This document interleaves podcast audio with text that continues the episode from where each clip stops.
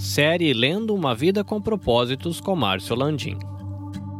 Capítulo 20 Restaurando a comunhão quebrada. 2 Coríntios 5,18 diz: Deus restaurou o nosso relacionamento consigo por meio de Cristo e nos deu o ministério da restauração de relacionamentos. Sempre vale a pena restaurar relacionamentos. Uma vez que a vida consiste em aprender a amar, Deus quer que valorizemos os relacionamentos e nos esforcemos para mantê-los, em vez de descartá-los sempre que houver um desacordo, uma mágoa ou um conflito. A Bíblia diz que se vocês receberam algo por seguir a Cristo, se o amor dele fez alguma diferença na vida de vocês, se participar da comunidade do Espírito significa algo para vocês, concordem uns com os outros, amem uns aos outros, sejam amigos de verdade. Paulo ensinou que a nossa habilidade de nos dar bem com as pessoas é uma marca de maturidade espiritual. Perder a comunhão é um testemunho deplorável para os que não creem. Se você quer a bênção de Deus em sua vida e quer ser conhecido como filho de Deus, deve aprender a ser um pacificador. Jesus disse: Deus abençoa os que trabalham pela paz, pois eles serão chamados filhos de Deus. Preste atenção que o versículo diz: aqueles que trabalham pela paz, ou seja, aqueles que procuram efetivamente solucionar conflitos. Pacificadores são raros, porque fazer a paz é um trabalho árduo. Promover a paz é uma das habilidades mais importantes que você pode desenvolver. Promover a paz não é evitar conflitos, fugir de um problema, fingindo que ele não existe, ou ter medo de falar nele. É, na verdade, covardia. Pacificar também não é acalmar, colocar panos quentes, sempre desistir, agir como capacho e permitir que os outros sempre o atropelem, não era o que Jesus tinha em mente. Agora, como será que nós podemos restaurar um relacionamento? Esse capítulo fala de sete passos bíblicos para a restauração da comunhão. E eu gostaria de pedir que você abrisse o seu coração agora. Se há algo, se há alguém, algum relacionamento que foi quebrado, que te deixa triste, magoado, com raiva, peça ao Senhor para abrir o seu coração ao ouvir esses sete passos que está no livro. Primeiro passo: fale com Deus antes de falar com a pessoa. Converse sobre o problema com Deus. Conte a ele as suas frustrações. Grite por sua ajuda. A maioria dos conflitos tem suas razões em necessidades não satisfeitas, e algumas dessas necessidades só podem ser alcançadas por Deus. Ninguém pode suprir todas as suas necessidades, exceto Deus. Segundo, tome sempre a iniciativa. Não importa se você ofendeu ou foi ofendido, Deus espera que você dê o primeiro passo. Não espere pela outra parte, vá primeiro a ela. Restaurar a comunhão perdida é tão importante que Jesus ordenou até mesmo que tivesse precedência sobre o culto de adoração. Ele disse: se você entrar no lugar da adoração e na hora de entregar a oferta, você repentinamente se lembrar de um rancor que um amigo tem contra você, abandone sua oferta, deixe imediatamente, procure esse amigo e acerte as contas com ele. Então, só depois de fazer isso, volte e acerte as coisas com Deus. Quando a comunhão é prejudicada ou rompida, Planeje imediatamente uma conferência de paz. Não fique procrastinando, arrumando desculpas e nem prometa.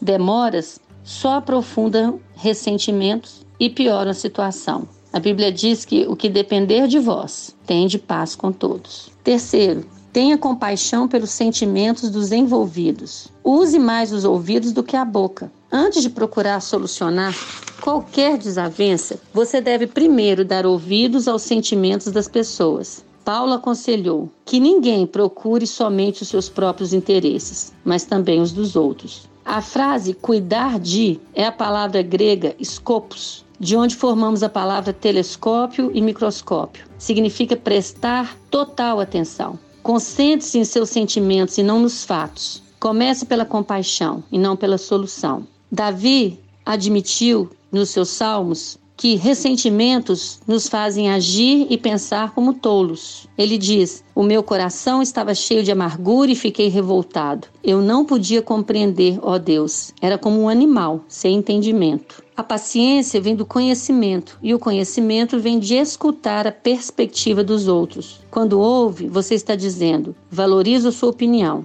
Preocupo-me com o nosso relacionamento e você é importante para mim. Paulo Freire diz que nós deveríamos fazer mais cursos de escutatória do que oratória. Confesse sua parte no conflito. Se você realmente deseja restaurar um relacionamento, deve começar admitindo os próprios erros e transgressões. Jesus diz que esta é a forma de ver as coisas com mais clareza. Tire primeiro a viga do seu olho, então você verá claramente para tirar o cisco do olho do seu irmão. Já que todos temos pontos cegos, você precisará pedir uma terceira pessoa que o ajude a avaliar suas ações antes de se encontrar com a pessoa com quem você tem um conflito. Pergunte: sou eu o problema? Estou sendo irrealista, insensível ou sensível demais? A confissão é uma ferramenta poderosa para a reconciliação. Não dê desculpas nem transfira a culpa. Apenas confesse sinceramente qualquer participação que você tenha tido no conflito. Aceite a responsabilidade pelos seus erros e peça perdão. Nem sempre estamos totalmente errados e nem sempre estamos totalmente certos. Invista contra o problema, não contra a pessoa. Não há como solucionar o problema se você estiver preocupado em identificar a culpa. Você nunca se fará entender estando zangado, então escolha cuidadosamente as palavras. Uma resposta branda é sempre melhor que uma resposta sarcástica. Na solução de conflitos, a maneira em que você fala é tão importante quanto o que você fala. Coopere tanto quanto possível. Paulo disse: façam todo o possível para viver em paz com todas as pessoas. A paz sempre tem uma etiqueta de preço. Às vezes custa o nosso nosso orgulho, frequentemente custa o nosso egoísmo. Pelo bem da comunhão, faça o melhor que puder para chegar a um acordo. Adapte-se aos outros e mostre preferências pelas necessidades deles. E, finalmente, dê ênfase à reconciliação, não à solução. Não é realista esperar que todos concordem a respeito de tudo. A reconciliação se atém ao relacionamento, enquanto a solução se atém ao problema. Quando focamos a reconciliação,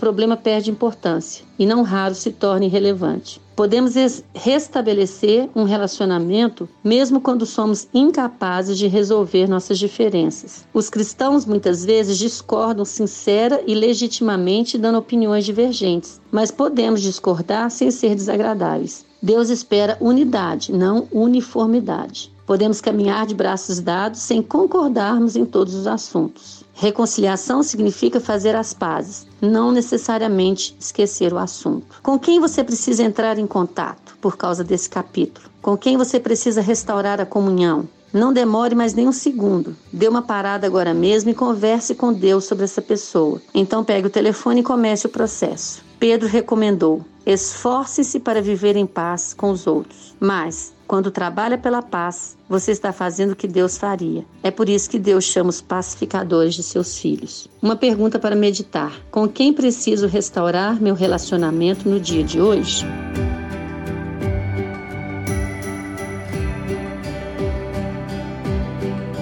Você pode ouvir a continuação desta série diretamente do seu agregador de podcasts, Spotify, Google Podcasts e Apple Podcasts. Basta você procurar por EBVNcast. Se você quer conhecer um pouquinho mais do nosso trabalho, visite ebvncast.com ou visite a nossa página no Facebook EBVNcast. Esses episódios eles estão sendo produzidos e editados pela Nabe Podcast Network. Quer conhecer um pouquinho mais do nosso trabalho? Visita lá nabecast.jp. Eu sou o Carlinhos Vilaronga falando diretamente aqui do Japão. Até a próxima.